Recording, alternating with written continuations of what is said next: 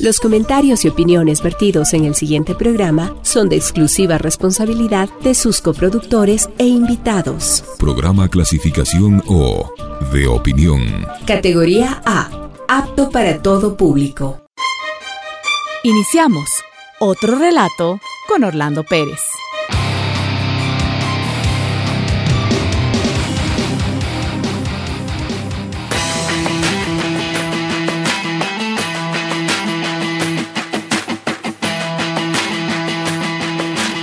Hola, ¿qué tal? Bienvenidos, bienvenidas a otro relato. La invitación especial y cordial para que nos acompañen y nos escuchen además a través de las cuentas de Spotify de Radio Pichincha y también la cuenta de Spotify de Otro Relato. Y tenemos extensión, por supuesto, también a través de las frecuencias 95.3 FM en Quito y 94.5 FM en el noroccidente de la provincia de Pichincha. No se olvide, también nos escuchan en el sur de la provincia de Imbabura al norte de la provincia de Cotopaxi, toda la provincia de Santo Domingo, de los Áchilas y también en la provincia de Esmeraldas nos escuchan en buena parte de ese territorio esmeraldeño.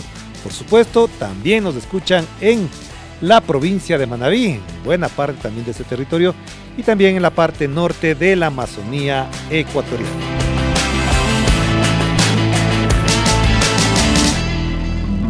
Y ahora para que empecemos este programa les invito a escuchar una canción muy importante, ustedes la van a entender, van a comprender el sentido de esta canción de una artista española también muy reconocida, Rosana. La canción se titula Sin Miedo. Sin miedo, lo malo se nos va volviendo bueno. Las calles se confunden con el cielo y nos hacemos aves sobrevolando el Si quieres las estrellas, vuelco el cielo. No hay sueños imposibles ni tan lejos. Si somos como niños, sin miedo a la locura, sin miedo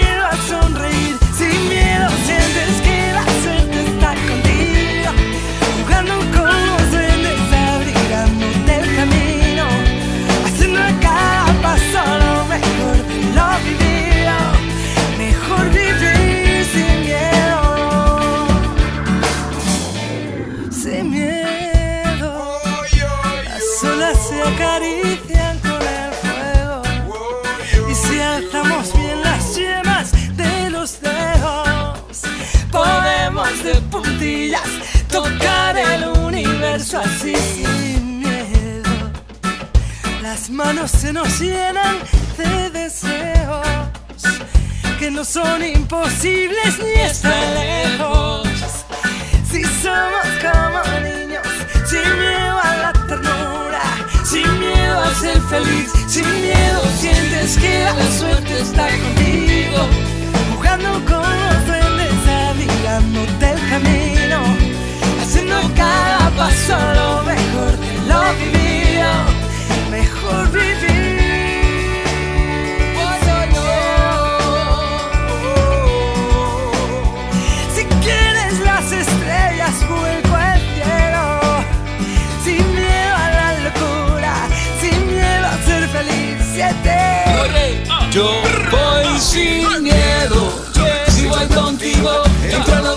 desconocido y tranquilo que el miedo no me toca. Si tu amor me ropa sin miedo a perderte Agradecido de tenerte. Sin pensar en lo que venga Que el temor ya no cuenta, ya no cuenta, ya no. Oh, Mejor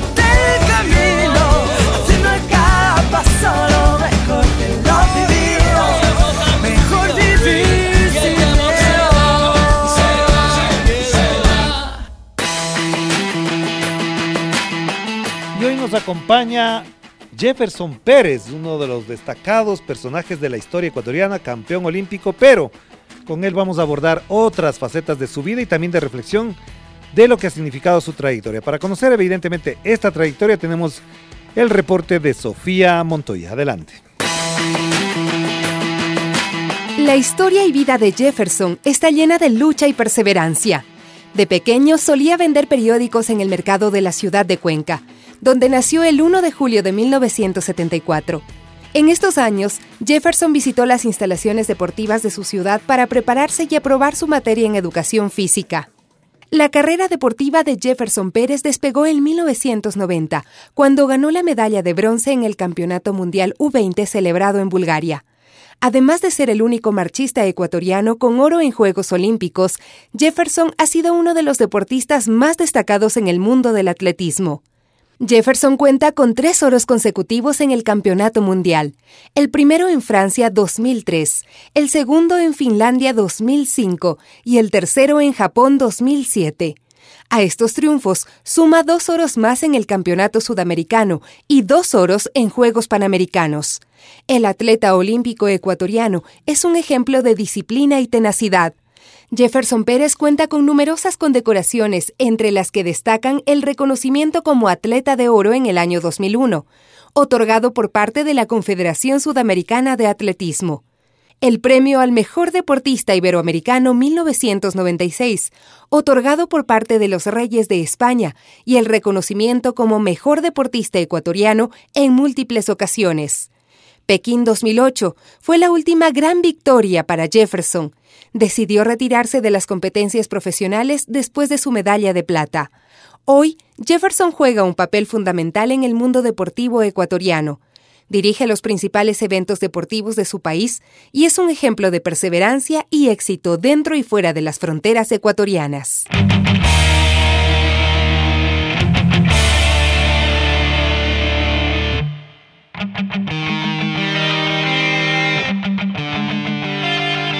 Estamos con Jefferson Pérez, por supuesto, siempre será un gusto conversar con él. Y de entrada te pregunto, Jefferson, ¿qué significa ser un personaje de la historia vivo? La verdad es que es una responsabilidad gigantesca. ¿Por qué razón? Porque a veces las personas creen que por el hecho que Dios le haya dado a uno talento y este se haya sido trabajado con mucho esfuerzo, ese personaje no tiene derecho a equivocarse.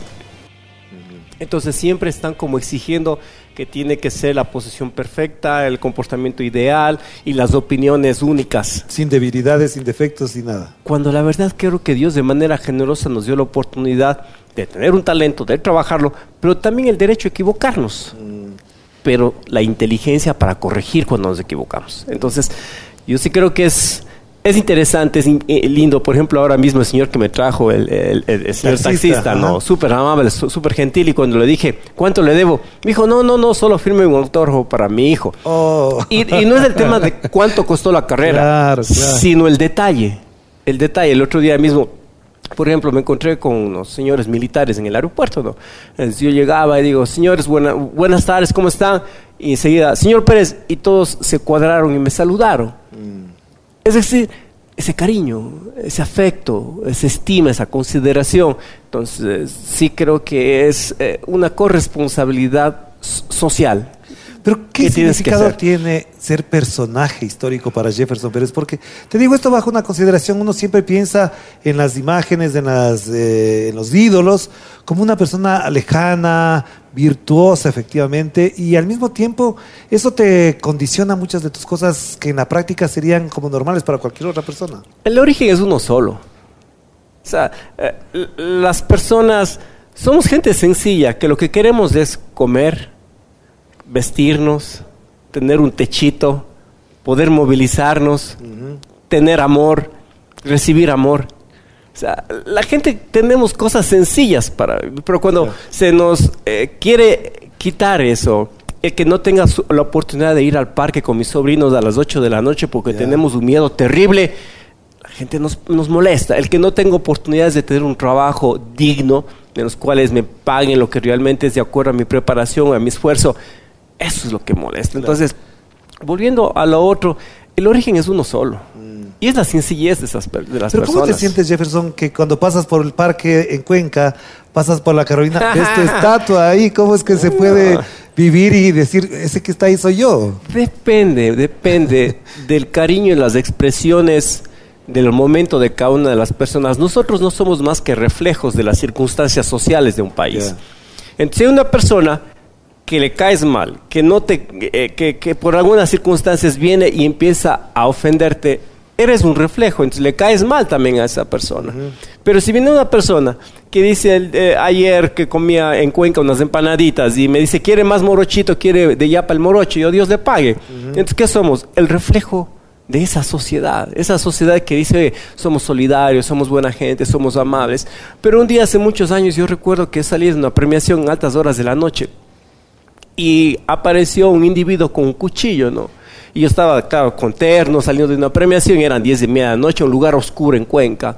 ¿Ya? Y nada, yo fui formado en las calles, Claro, o sea, fui claro. forjado en las calles. periódicos de niño, ¿verdad? Sí. Entonces, y además, eh, hay, hay algunas cosas que intento cuidar, ¿no? Bueno, en todo caso, y me salió ese yo, ese ¿Sí? nardo. ¿Qué hiciste ahí? Ese nardo, comportamientos eran el de nardo, el de protegerme, ¿no? Nardo, eh, para los cuencanos es una cosa, para los demás, Nardo es el diminutivo de Leonardo, que es, a mí me conocieron como Nardo hasta los 15 años. Ajá. Jefferson Pérez a partir de los 15 años, es ese Nardo. ya. El niño calles. de la calle, ajá.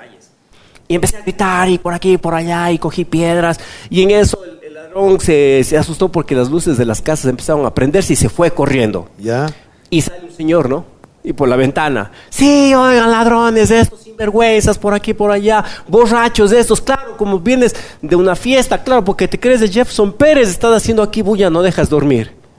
Y Yo, yo, no, señor, me quieren asaltar. Ya. Por eso digo- Tienes esa doble condición ahí. Sí. Y, por ejemplo, cuando tú piensas en esto de la historia, para mucha gente es evidentemente un ejemplo, un referente, pero normalmente esa distancia que uno pone entre lo que es internamente a lo que quiso ser, ¿cómo te procesas o cómo procesas esa distancia de lo que eres frente a la gente y lo que quieres ser más adelante? Yo creo que una de las cosas importantes en la vida es tener claro de dónde uno viene, pero también claridad hacia dónde quiere ir y cómo puedes multiplicar la transformación en beneficio de los demás. Nosotros hace unos 18 años, gracias a Dios, teníamos cierto alcance social y todo. Entonces venía gente y me decía, oigan, ayúdenme con este problema. Y decidimos crear una fundación. Así es, ajá. La fundación se enfoca exclusivamente a niños en alto riesgo, entonces le damos becas de estudio y todo aquello. 18 Claro. años la fundación. Luego llega el alcalde de Cuenca actual Ajá. y me dice, les vamos a quitar la fundación ¿Por? Porque una decisión administrativa, o sea, locos, Ya. borrachos. Y me quitaron el local, pero no me quitaron el espíritu. Ajá. Entonces, ¿por qué les cuento esta historia? Porque muchas veces lo que decimos a la gente es, pero ¿cómo logras convivir con todos esos espacios en la historia? Cuando el municipio de Cuenca llega y me dice, yo, yo me formé en el colegio Francisco Fabres Cordero, En el mismo que estudié yo, El- aquí en Quito. el santo Así hermano es, Miguel. Así es, ajá. que para mí es, es- es- para mí es uno de los personajes más importantes de la historia. Y llega el municipio de Cuenca y me dice, por resolución del Consejo Cantonal eres el personaje del siglo XX. La responsabilidad que eso recae, Eso. cómo se convive con aquello tratando de ser humano, ¿Cómo duermes con eso? sí, siendo humano. Claro, claro. Duermo con sueños, pero también con estrés. Duermo con ilusiones, también con emociones, también con tristezas y también con el corazón roto muchas Pero veces. entonces, Jefferson, con todo esto que estamos conversando para introducir en otro elemento que es clave en la conversación cuando hablamos de estos temas es ¿cuánto aportó tu medalla de oro, tu personalidad, porque no es cualquier persona la que ganó la medalla, por lo que yo valoro de tu personalidad, al afirmar la ecuatorianidad? Esto te digo porque cuando ganas la medalla, año 96, si no me equivoco, Evidentemente en el Ecuador había crisis, una situación un poco de baja autoestima entre los ecuatorianos y tú contribuyes a lo que después se va convirtiendo como un elemento gravitante en la autoestima ecuatoriana, que es el llegar al mundial y después vamos a hablar de las otras medallas, pero ¿cómo crees que eso eh, procesaste en tu vida y frente al país? Cuando uno está frente de personajes como usted, amigo querido, y escuchar esas palabras, es muy difícil mantenernos en la sencillez. La vanidad es algo que está atentando a todos los días, Claro. a todo instante, a las personas, a todo momento. Entonces, yo lo que intento es tratar de entender las situaciones que va en el entorno social. Ahora que veníamos, vi en una calle a una señora cargada a un bebé y que estaba vendiendo fruta ahí en la calle. Entonces digo, ah, y yo estoy con una camisa, estoy en un taxi, pero se queda uno en, esa, en ese llamado a la conciencia, ¿no? Siempre estás refiriendo esos, a esas imágenes, ¿no? Es que es mi vive- vivencias diarias. Entonces, ay, ¿qué puedo hacer? Y eso es lo que les contaba hace instantes la fundación, ¿no? Entonces, yo sí creo que aquí hay que hacer un llamado, es a toda la sociedad. De verdad, cuando la gente dice, he crecido, yo creo que tenemos que pensar en, hemos crecido. Si hemos crecido, qué bueno, porque se ha multiplicado. Pero si he crecido, significa que ha sido egoísta. Pero ¿cómo, cómo fortalece tu imagen a esa ecuatorianidad? Tú has vivido desde ese momento para acá esa reflexión alrededor de lo que tu logro, tu medalla, tu presencia, tu, incluso tu personalidad ha forjado a cierta conciencia de la ecuatorianidad. Amigo querido, y ahora sí voy a ser un poco creído. Tengo tres títulos de posgrado, Sí. fuera del país incluso. Y ocho títulos campeonatos, campeonatos del mundo. Y a veces cuando me invita la gente a conversar, ¿no? a dialogar, me dice, cuéntame, ¿cuál libro o cuál historia es la que más te ha motivado para seguir luchando? Que Orlando, una humilde mujer comerciante, no vidente, viuda, con cinco hijos, que por su problema visual solo pudo terminar el tercer año de la primaria, de la primaria. Tu madre. Ujú. O sea, cuando me doy la vuelta y le veo a ella, yo soy de este tamaño comparado con la grandeza de cuál es la diferencia que Dios permitió que mi historia se abra y que probablemente la de ella tengamos la suerte de muy pocos conocerla. Entonces yo creo que sí hay historias en el país que mucho más grandes que las nuestras. Yo quería, digamos, de alguna manera obligarte a reflexionar en ese sentido. Es decir, tú no eres el producto de la casualidad, primero, no eres producto de un marketing, segundo, tampoco eres de una familia que te facilitó las cosas, sino más bien de una persona, de una familia que te inyectó unos valores que no necesariamente están en el ranking de la mercadotecnia. ¿Cuáles crees que ha sido, aparte de esto que nos acabas de mencionar, el impulso, el resorte que te movió a esa lucha contra ti mismo? Yo fui candidato para alcalde de Cuenca hace cuatro, años. sí, me acuerdo, sí. ajá. Y un día estábamos en campaña, ¿no? Recorriendo las calles. Y un señor me dice, hola muchacho, yo voy a votar por ti. Yo digo, muchas gracias. Era un señor de bastante edad. Muchas gracias, digo, muy amable. Dice, pero no voy a votar porque eres el campeón olímpico. Sino voy a votar porque le conocí a tu abuelo. Ah. Digo, a mi abuelo. Yo, ¿Dónde le conoció? Dice, él era zapatero. Digo, sí. El Dice- papá de tu mamá. Mi papá de mi mamá era zapatero. Dice, y siempre mi padre decía, lleven donde don Miguelito los zapatos. Mm, Porque él nos cobra el precio justo y hace los mejores zapatos. ya. Entre la honradez de tu abuelo, estoy seguro que tu interior existe. Ya. Qué importante eso. Ajá. Entonces, ¿qué es lo que heredamos? ¿Heredamos acaso cosas tangibles, materiales que con el tiempo se acaban? ¿O heredamos de eso que nos llena, de ese orgullo, pero no para sacar pecho, sino de ese orgullo interno? ¿no? Entonces, yo sí creo que tuve mucha suerte de ser el producto, no de una casualidad, de una causalidad de la existencia del entorno. ¿Y la cuencanidad cómo funciona ahí? Porque también es muy importante, porque además los marchistas más importantes que ha tenido este país son de Cuenca. Entonces parecería que es como una bendición de Dios que les llegaron a los cuencanos estos atributos y estos talentos para ser campeones de marcha. Bueno, el tema de los cuencanos es una situación bastante interesante. ¿no? Somos gente muy celosa, y hay que decirlo. De acuerdo a las estadísticas en el país, somos alguna de las personas o de los de las personas que más posesivos somos. Y cuando hacemos un análisis, ¿por qué es el cuencano así? ¿Por qué es la cuencana así? ¿Por qué la cuencana es tan celosa? ¿Por qué el cuencano es tan posesivo? Vemos esta gigante ola de migración que pasó en los 80, en los 90, en los cuales los cuencanos no tenemos un puerto, no somos capital política del país y como ahora estamos aislados totalmente. Ahora por las lluvias y la falta de atención a las carreteras, bloqueados por todo lado. Entonces, de pronto, ¿qué pasó con los cuencanos? Hubo un éxodo a un costo extremadamente alto de familiares, de familias que se rompieron, pero dijeron, oye, voy a esforzarme para buscar mejores oportunidades para mis hijos. Esa es la primera ola que fue. Una segunda ola, los empresarios cuencanos, que muchos de ellos son gente muy buena, algunos se tendrán otros, otros caminos, decidieron generar que sus hijos vayan a buscar conocimiento fuera del país. Y regresaron. Y regresaron. Conozco familias así, así es. Ajá, Entonces, claro. nos, de pronto nos damos da- cuenta que los cuencanos dicen, ¿por qué los cuencanos normalmente cuando estás en una negociación te dicen, "Eh, déjame analizarlo? No es porque seamos inseguros, Y tampoco desconfiados. sino es porque la, la historia nos fue formando así, oye, seamos cautos, Ajá. analízalo dos veces. Entonces, y ahí es cuando viene que las chicas son muy celosas y los hombres somos como muy, muy cuidadosos, muy posesivos, porque nos ha costado, yo diría, quizás un poquito más que la gente, por ejemplo, que estás en el puerto, que tienes mayor comercio, la gente que políticamente estás en la capital, que tienes mayor movilidad.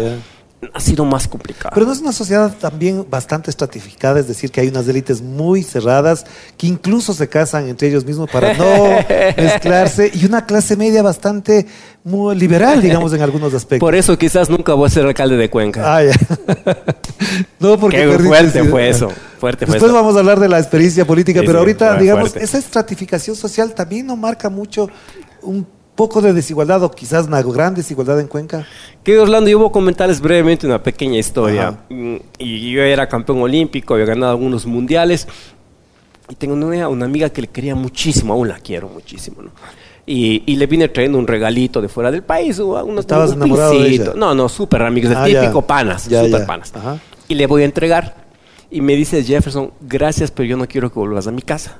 Y yo, ¿qué pasó? Claro. O sea, ¿qué hice?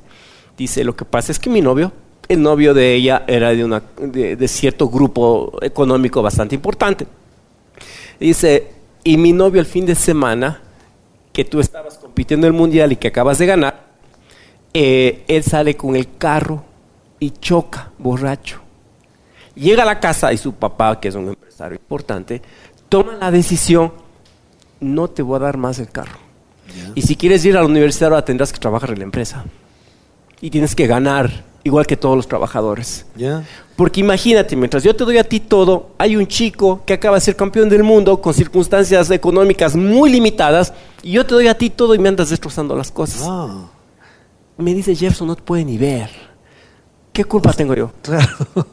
Entonces, eh, sí, yo algunas veces con la gente, cuando me dicen, no, eh, el estos de los haters, ¿no? Ajá. Eh, cholo, esto, por aquí. Sí, pues, soy un cholo, pues, ¿qué quieren que haga? Pero no te has blanqueado, no has podido Nah. blanquearte como algunos. Nah. No, te digo esto que hay algunas personas que después que llegan a cierto lugar de fama, de reconocimiento, se van blanqueando y van estableciendo conexiones más directas con las clases altas antes que con las bajas. No, y eso es importantísimo lo que acaban de comentar. ¿Qué pasa a la señora Ajá. que trabaja limpiando las oficinas en un banco? Eh, ¿Podría decirle banquera? Pero jamás ella podría casarse con el dueño del banco, el hijo del dueño del banco. Súper complicado. Pero eso en Cuenca no es más, más, más duro. Quizás en Cuenca puede ser en algunos segmentos de esa Claro. situación. No digo que en las Es- otras es- partes no. Es, es probable, ¿no? Pero Claro. lo que yo sí quiero decirles es que depende también dónde yo me relacione. Mm. Entonces, yo donde me relacione, y voy los fines de semana al mercado a comprar, entonces, y voy a los parques a correr, y estoy con mis trabajadores construyendo, ens- construimos, Entonces, depende de dónde vaya uno a, Claro. a asistir. ¿no? ¿Y dónde te sientes más cómodo para cerrar esta primera parte? ¿Te sientes más cómodo en Cuenca o en otros sitios donde te pueden no reconocer, es decir, donde no estás identificado? Porque hemos hablado con personas muy famosas que dicen, cuando me voy a otro país donde nadie me conoce, la paso bien. Es que depende. Cuando una persona se acerca y dice gracias por haber representado a nuestro país, no importa si es Cuenca, Quito, Guayaquil o fuera del país, uno le dice gracias, Dios te pague por hacer reconocimiento. Entonces, pero yo normalmente me siento mejor cuando estoy con pico y pala y con mi sombrero y con mis botas Ya. en mi huerta en Cuenca. Entonces, yo soy campesino, yo vivo en el campo, Sí, sí, vivo sí, en la parte rural. Ajá. Entonces, yo cuando estoy ahí, estoy feliz de la vida con ¿Qué mis es- qué sobrinos. estás sembrando ahora? Coles. Coles. Sí, sí, sí, estamos Ya. eh, ya, bueno, no estamos ya casi por cosechar. Pero sí, gracias a Dios es un sector en, eh, en Cuenca, el sector rural, que es uno de los mejores sectores de agrícolas al momento. Una de las preguntas que siempre me, me nacen cuando recuerdo además mi época del atleta, después verte a ti, es algo que a mí me pasaba y que creo que me ha forjado también, que es superar el umbral del dolor. Esa es una parte que a mí y a ti te pasa con muchas más razones por el esfuerzo que has hecho y porque eres un atleta de alto nivel y de alto rendimiento. ¿Cómo sostener el umbral del dolor, superarlo, ya no en la vida atlética, sino más bien en la vida cotidiana? Y, y eso va a responder con, con una historia que alguien una vez me preguntó, dice, ¿cómo hago para no cansarme Mm. cuando corro? Entonces siempre te vas a cansar. claro. Siempre te vas. Dije, claro. si encuentras la respuesta, por favor, cuéntame, porque yo hasta el día de hoy no la he encontrado. Claro, claro. Entonces, ¿por qué les cuento esto? Porque el deportista lo que va es aprendiendo a tolerar mayor cansancio, agotamiento y dolor. Ajá. Y eso es lo que pasa en la angustia de nuestros pueblos, ¿no? Que por qué cierto deportista puede soportar un poquito más del dolor no es solo por el entrenamiento, sino es por su origen. Somos más algo que ver la tolerantes. cabeza ahí? Pero por supuesto, pero Ajá. recuerden que para que me llegue a la cabeza, primero tiene que llegar desde su, su espíritu, de su propia vivencia. Ya. Entonces esa vivencia llega nuevamente a la cabeza y se queda en el subjetivo. Ya. Pero es el tema del esfuerzo. Ahora, también la inteligencia o la sabiduría que nos da es, oye, yo crecí en un barrio complicado, difícil, en los cuales era robar, matar y drogarse, era normal. Entonces, como yo crecí ahí, entonces mi espíritu va a crecer, va a quedarse en, ese, en esa situación. No, lo que dice tu espíritu, esos, esos aprendizajes, ahora tienes la oportunidad que se te abra, probablemente vas a la escuela, probablemente vas al colegio, y que se te abra esa oportunidad del conocimiento para encontrar mejores mecanismos. Claro, claro. Entonces, pero normalmente, y por eso dicen que normalmente las competencias de marcha eh, y las de fondo, las de maratón y todo eso, es porque ¿quiénes son los mejores corredores de maratón? Los kenianos. ¿Quiénes son los kenianos? Son estos chicos que para ir a su escuela, a casa, corrían 6, 7 kilómetros entre Diarios. la selva, entre la selva, entre los animales depredadores. Claro. Entonces, O como pasa con Richard Carapaz, que se movía en bicicleta en su tierra. Porque no llegaba el bus a su casa. Y tenía que irse a su escuela con tremendas montañas. Entonces, es el origen de todos. Ahora, es- eso no implica que tengan que condenarte, ¿no? Es decir, si hay una persona, y por ejemplo, voy a tomar, tocar el caso, y ahora que estamos hablando de deportistas, ¿no? Nicolás Dapenti. Nicolás Dapenti tiene un origen diferente, en los cuales su padre le llevaba, eh, Mariuxi Febres Cordero, su papá le llevaba a la madrugada a 4 de la mañana a la Andrés piscina Gómez. olímpica, Andrés Gómez, que tenían situaciones diferentes. Claro. Pero es su espíritu que tuvieron unos padres que le dijeron, oye, tienes que esforzarte, tienes que seguir, tienes que superarlo. Claro, claro. Entonces, a pesar de las condiciones favorables que tenía. Pero ¿Cuál ha sido el momento de tu vida que después de ser deportista has superado el dolor en base a este espíritu?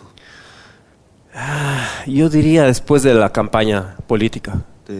Bueno, y entonces entremos al tema de la política, porque te quería plantear eso, Sí. pero ¿por qué entrar en la política? ¿Creías que por ahí, por tu prestigio, podía ser más fácil ganar una elección? No, porque yo creía que soy el único ciudadano cuencano que pues, está dispuesto a trabajar 24 horas, 365 días del año por mi ciudad.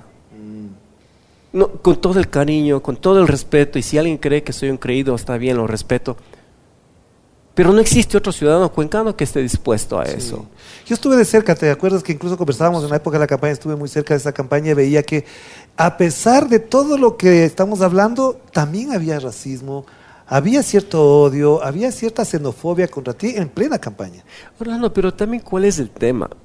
Yo sí creo en el asunto del celo profesional, pero no en la acusación personal. Entonces existieron candidatos o políticos tradicionales que me dijeron, queremos que seas nuestro candidato de mi propiedad. Cuando les dije a esas personas no, enseguida se convirtieron en mis adversarios en destrozarme todo. En sacarte un montón de cosas que ni siquiera eran ciertas. Y situaciones tan adversas como el caso de mi señora madre. Claro. Escuché a un político decir, dicen por ahí que Jefferson Pérez tiene un familiar con discapacidad, será de investigar bien pues esa situación. O sea, Ajá, ajá. horroroso, horroroso. ¿Y por qué tomé la decisión de meterme en política? Porque gracias a Dios yo había desarrollado un talento físico, la gente me había reconocido, me habían dado reconocimientos nacionales y todo aquello. Y había ahí dos caminos. El un camino era, bueno, agradecí a Dios y continuemos comiendo y descansando, porque ya te has sacado del aire 25 años. Claro. Y el otro era, oye, hay gente que aún está en la calle, ¿sabes? Sí. Hay gente que aún tiene, no tiene camello. Porque normalmente lo que uno eh, Entonces- esperaría es que un buen atleta, un gran deportista, se convierta en un gran entrenador, pero tú optaste por la política. Siempre y cuando se preparen para eso. Ahora mismo yo tengo un problema del corazón. Sí. Y bueno, esta entrevista quiero mandarle un abrazo gigantesco a Dieguito. ¿Quién es Diego Chango? Campeón suramericano de taekwondo. De taekwondo, sí. Entonces el Dieguito, digo, Dieguito, sabes, estoy mal del corazón. Y el Dieguito, claro, y se ven para verte. Ah, pero me olvidaba, Dieguito es médico, ¿no? Además, cardiólogo. Cardiólogo, especialista, tiene una maestría, no es que no sé cuánto. Entonces Diego ahora me dice, sí, sí, sabes que hay estas pequeñas cositas y estamos yendo a arreglar. Entonces, ¿a qué es lo que voy? Qué bueno que sé que Diego entrenaba todos los días a la madrugada representando a su provincia, representando a su país y que ahora es un médico que estoy seguro que si a las 3 de la mañana le digo, Diego, tengo un problema, está ahí porque su disciplina deportiva Le permite. le permitía eso.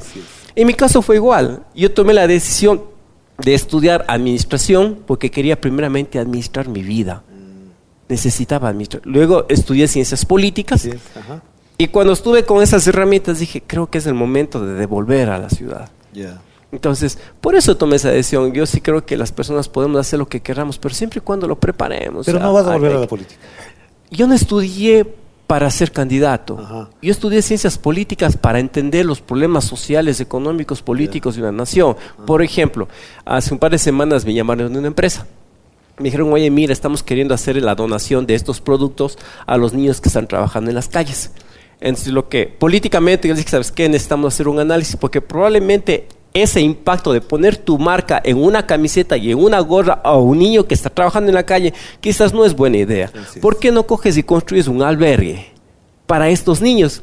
Y que seguramente va a tener una influencia mucho más Y un importante. rendimiento social mucho más de efectivo, claro. Entonces dijeron, ah, perfecto, gracias. Por ejemplo, yo no hago solo el tema de asesorar en el tema de políticos como tal, sino también a empresas que quieren in- invertir en el área social. Eso es nuestra función. Pero entonces, ¿Cómo hacer política sin involucrarse en las candidaturas? Porque tranquilamente mañana podría ser asambleísta, presidente de la República, concejal o cualquier cosa. ¿Cómo, no, cómo hacer política sin meterse en la política tradicional? Quiero, Orlando, voy a, voy a citar ahora a una autoridad que no está aquí presente.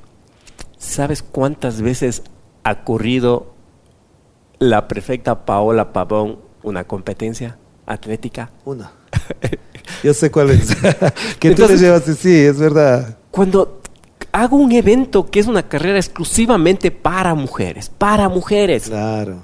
y en los cuales está la ministra de gobierno, está el, eh, la- perdón, la ministra de la viceministra de deportes, está la prefecta, que son probablemente opuestos políticamente, Antípodas. pero en ese instante son mujeres. Claro.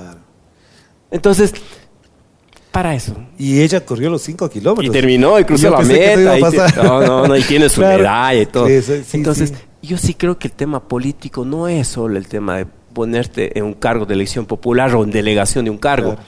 sino además, mucho más allá, saber a quiénes representamos, por qué representamos, para qué les representamos. ¿Y De cómo verdad. te declaras entonces políticamente? ¿De izquierda, de derecha, progresista? ¿Cómo, ¿Cómo te ves en esa lógica? No quiero que entremos en los detalles, pero ¿cómo miras el mundo desde esa perspectiva? Yo soy negrito. ¿Ya? Soy. Somos iguales, o sea, así. Sí, o sea, decir, Sí. mire, soy rubio de ojos azules. No, no lo soy. Ya. No lo soy. Me percibo. No, no me puedo percibir tampoco jamás. Pero soy, entonces- soy, soy de lodo. Soy de las entrañas. Ya, ¿y eso qué implica? Que el día de mañana o que, que algún día, y eso es un- algunos problemas que se nos ha presentado, alguien dijo, sí, pero mira, tú apareces con el nombre de un banco. Richard Carapaz está ahora con el nombre de un banco.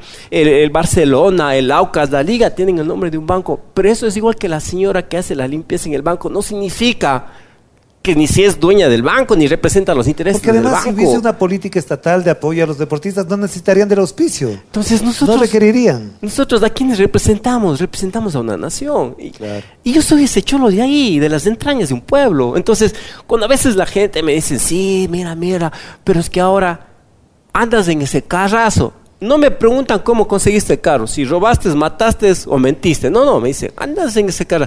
Ay, mira, es que ahora andas con una camisa. Bien, antes andabas con una camiseta hecho huecos. Olvídense de la ropa, olvídense de lo que ven. Es lo que uno es. Ese es ser Claro, humano. claro. Entonces, Pero no- entonces eso no me responde. Soy ¿Eres yo. progresista, de izquierda, progresista, conservador? soy humanista liberal. Eh, ya. Y el humanista liberal dice, no puedo ser feliz mientras aún siga viendo a alguien más que está en condiciones inferiores a las mías. No puedo ser feliz mientras veo que aún existe inequidad en, en nuestra sociedad. No, no puedo ser feliz. No puedo sentirme seguro cuando existen aún madres que mueren o fallecen el momento de dar a luz. No, no puedo ser feliz. Y eso es un buen humanismo. Te pregunto otra cosa que tiene que ver no con la política, pero sí con un cierto grado de la política. A mí me conmovió mucho, de hecho, cuando estábamos viendo que ya Richard Carapaz iba a ganar la medalla. Tú transmitías en vivo desde tu casa por Twitter lo que estaba pasando y te vi casi que llorar, si no lloraste porque no, no percibí en la transmisión. Ese sentimiento de haber sido ya no el único, podría ser como también medio egoísta, ya no soy el único, ya me ganaron otros más. Pero esa motivación tuya, ¿cómo se vivió? ¿Cómo se experimentó de ver que un país nuevamente ganaba una medalla, la segunda medalla de oro olímpica? Orlandito, con todo el cariño, ¿usted tiene hermanos mayores y menores? Yo soy el mayor. Es el mayor. Es el primer hijo. Y cuando llegó el nuevo hermano, chuta, ya no voy a ser el hijo único, chuta. Y ahora mis padres van a dividir el amor por los dos. O era una emoción del Era nuevo emoción, hermanito. claro, por supuesto.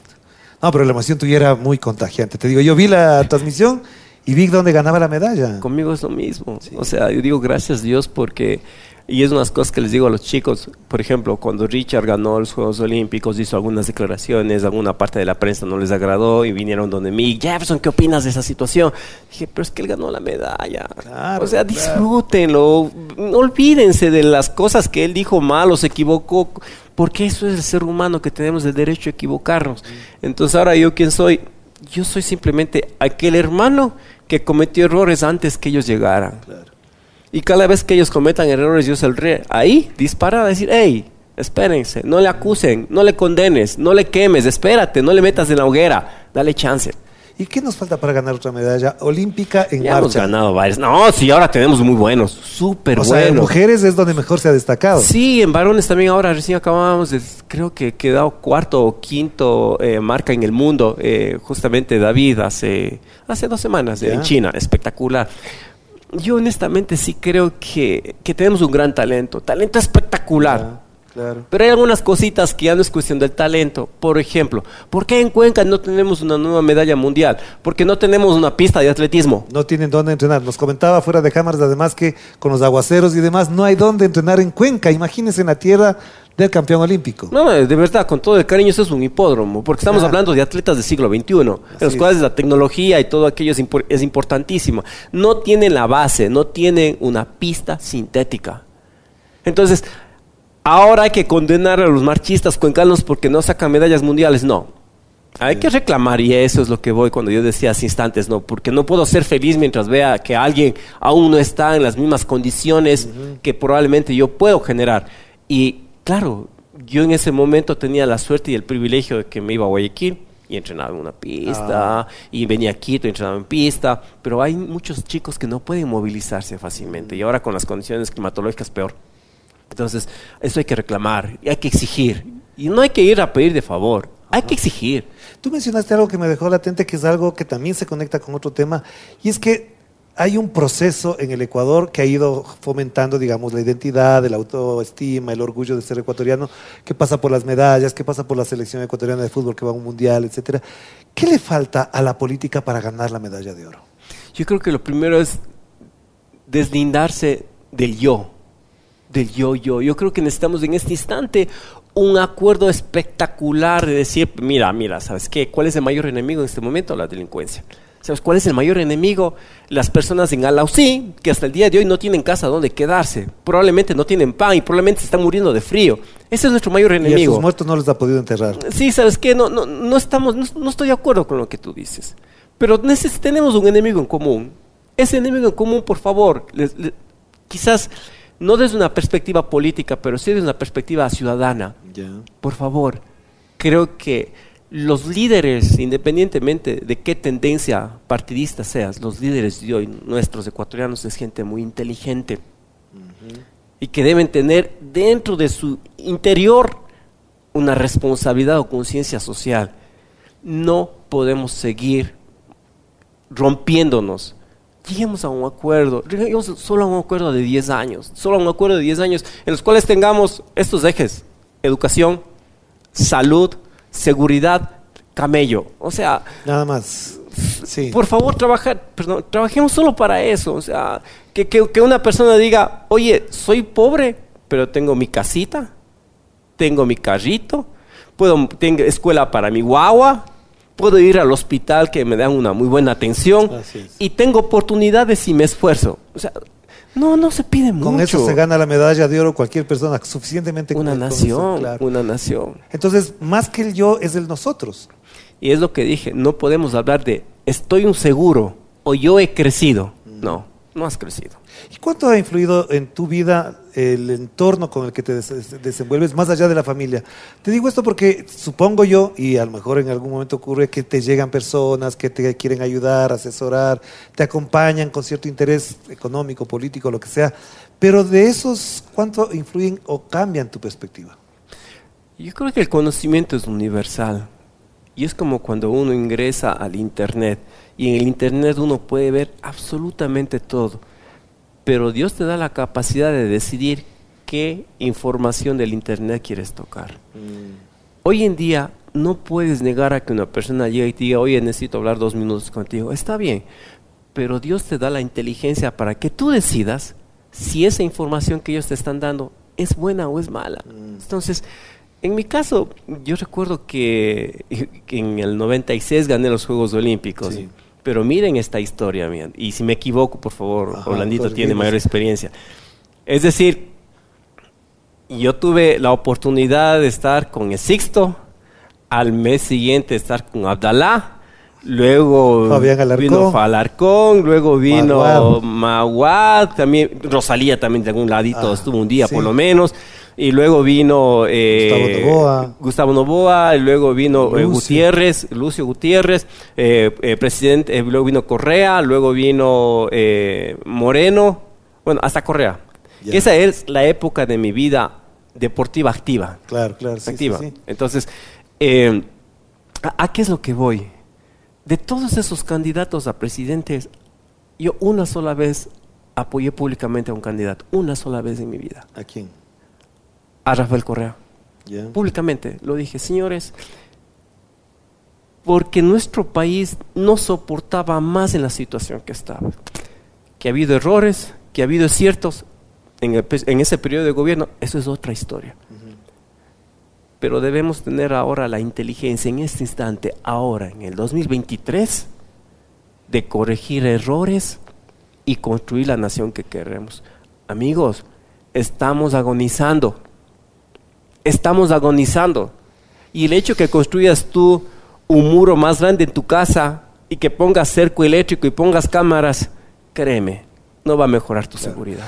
Una cosa que me queda pendiente para ir cerrando entonces en esto, Jefferson, tiene que ver con que por las circunstancias, por el deporte, has viajado casi por todo el mundo. Y además por países que son, digamos, contrapuestos culturalmente, por el idioma, por la forma de ser, por el desarrollo económico también, distintos al Ecuador. Esos contactos con el exterior a algunas personas les hace ten- tentarse a quedarse allá. ¿Por qué no te quedaste nunca fuera de este, de este país cuando tuviste oportunidades de, estu- de- de entrenar en Estados Unidos, en Europa? Yo, yo, yo entrené, yo entrené, yo entrené en Estados Unidos un buen tiempo, casi Sí. dos años, en fue el temblor, es un temblor. Se nos está moviendo aquí. Es el esto. viento, es el viento. Eh, les comentaba, yo entrené, estuve viviendo como casi dos años en Estados Unidos, en California. Eh, estuve también un poquito más de un año en Italia, en Saluso. Ah. Eh, Oh, se nos desarmó se ahorita. desarmó, sí. Y. y también estuvimos eh, en España. Sí. Ah, sí, y también tuvimos propuestas de nacionalizarme. Es verdad, es verdad, sí, vez tuvimos esto, varias sí. propuestas de nacionalizarme. Ajá. Pero yo conozco algunos deportistas ecuatorianos que hoy en día compiten por Ecuador, pero antes compitieron por otros países. Así es. Y esos deportistas siempre me hacen recordar a esa cantidad de ecuatorianos que en el éxodo de los 80, de los 90, incluso ahora, Ahora está también. generándose. Sí. Y para mí sería absurdo e incluso estúpido, perdónenme la palabra tan fuerte, el día de mañana condenarles y decirles, no, es que tú te fuiste fuera del país y tú te nacionalizaste por otro país, cuando probablemente esas personas tuvieron un negocio ahora, que vinieron los vacunadores, esta persona cerró su negocio, probablemente le mataron a uno de sus hijos y tomó la decisión esta persona de irse fuera. No- no- no Nadie la conocemos las circunstancias de cada uno. Entonces, en mi caso particular, yo tuve una crisis súper compleja en el año 97 con el presidente Bucarán. Ajá. Entonces, ahí hubo algunas interpretaciones, expresiones. Pero sí tuve muchas, muchas propuestas de nacionalizarme. ¿Qué te retuvo aquí? Dime, ¿dónde puedo decir hola papá Rumiñahui? O sea, hola papá Atahualpa. ¿O dónde comer un O sea? ¿dónde comer un motepillo? O sea, eh, y, y- y Claro. siempre cuando yo competía, no, mi cara era siempre, yo no, yo, yo, no soy tan apuesto como aquí los amigos, pero... Todos los guapos y, y de aquí. claro, y- y claro, yo era, yo, yo era un rumiñado y soy un rumiñado y por eso digo, cuando la gente me dice, ay, cholo esto y cholo lo otro, no me insultas, pero sí me insultas cuando me dices que soy un hijo de tal y cual. Claro, o sea, claro. mi señora madre merece el mayor de los respetos. Eso sí, no, eso sí me fastidia y ahí sí les respondo. ¿Y qué pasó en el mundo cuando viste ese mundo? ¿Qué cambió en tu perspectiva de vida ese mundo? Y cuando sales ahora, ¿cómo ves de, de distinto cuando, cuando empezabas a salir? El mundo de, de antes, el mundo de ahora, a ver, yo creo que Cuenca es una de las ciudades más hermosas del mundo. Sí, lo- Pero lo, no- digo yo también, lo reafirmo, es verdad. Pero es no hubiera podido Sí. ratificar aquello si no hubiera conocido el Es mundo. muy cierto eso, es. Entonces, creo que Dios de no manera... le pide favor a ninguna de las cuencas de España. Sí, creo que, que de manera generosa Dios dijo, necesito que nazcas en este espacio hermoso, maravilloso, precioso. Pero ahora necesito que vayas y descubras cómo es el resto. Y, Y al final te das cuenta que te di el privilegio de nacer en este terruño tan lindo y hermoso que es Ecuador, que es Cuenca, que es el Azuay. Entonces, sí, es verdad, es muy, muy lindo. Pero también en esos viajes te pudiste enamorar, pensar en, por en quedarte por algún amor en esas otras latitudes. Sí, pero las cosas de la vida, ¿no? Dice que los cuencanos estamos predestinados a casarnos con una cuencana. Eso es muy cierto también. Sí, sí, viajas por el mundo y todo aquello. Y, y yo tuve una, una enamorada que, cosas de la vida, ella estudió medicina en el exterior y, y, y, estu- y trabaja en un hospital allá en, en- fuera del país. Y con ella quizás fue un momento en los cuales nosotros habíamos decidido Ya. ya poder convivir. Pero como digo, yo creo que Porque hay una de las cosas que que pasa en el atletismo es que uno se encuentra con compañeras, Sí. amigas que están ahí muy cerca todo el tiempo y que viven incluso las mismas emociones y tensiones. pero no necesariamente se convierte en una relación amorosa.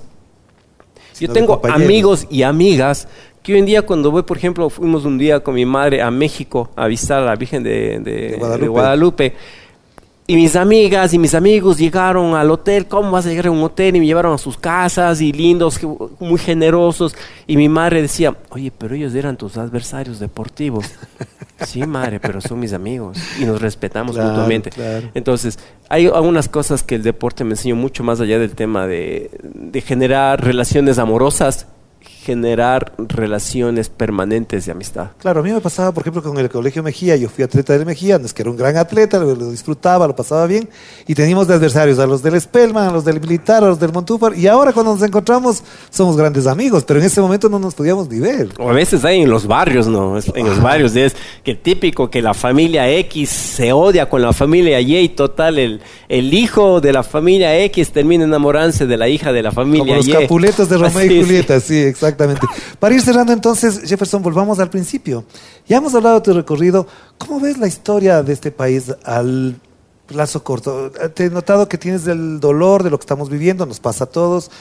¿Qué crees que necesitamos para construir una historia de otra naturaleza? Ya ni siquiera por la política ni por lo eh, comercial ni mercantil, sino desde lo humano, en las relaciones personales. ¿Qué nos está faltando? ¿Qué podemos hacer cada uno de nosotros? O sea, ¿qué, podemos hacer?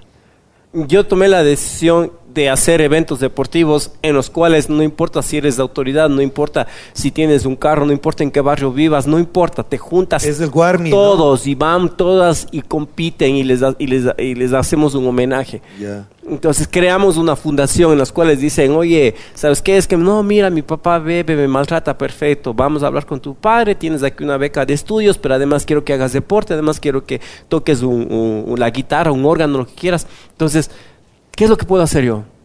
O sea, de verdad, amigas y amigos, yo creo que uno de los mayores problemas es que siempre aspiramos que aparezca aquel que nos va a salvar de todos los líos. El Salvador. No. Pero eso es muy judeo-cristiano también, ¿no? Sí, pero El Salvador, recuerden que cuando apareció Jesús hace más de dos mil años, también dijo, oye, pero tienes que esforzarte un poquito, pues. o sea, tienes que, que, vamos a decir, a Dios rogando, Y con el mazo dama. entonces tienes que ponerte de pie caminar. Una pregunta final entonces.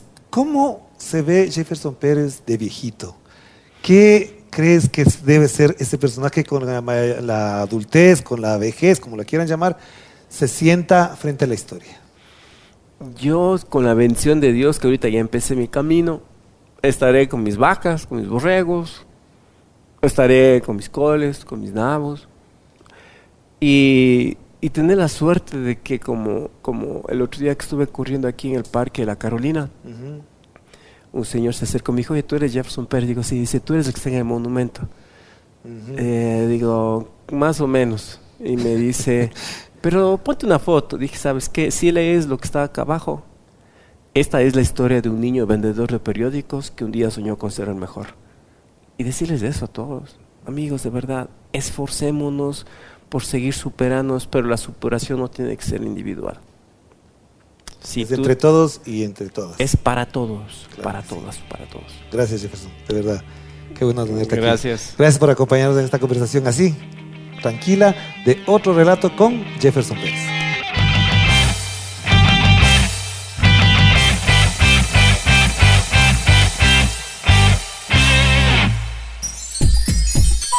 Programa clasificación O de opinión. Categoría A.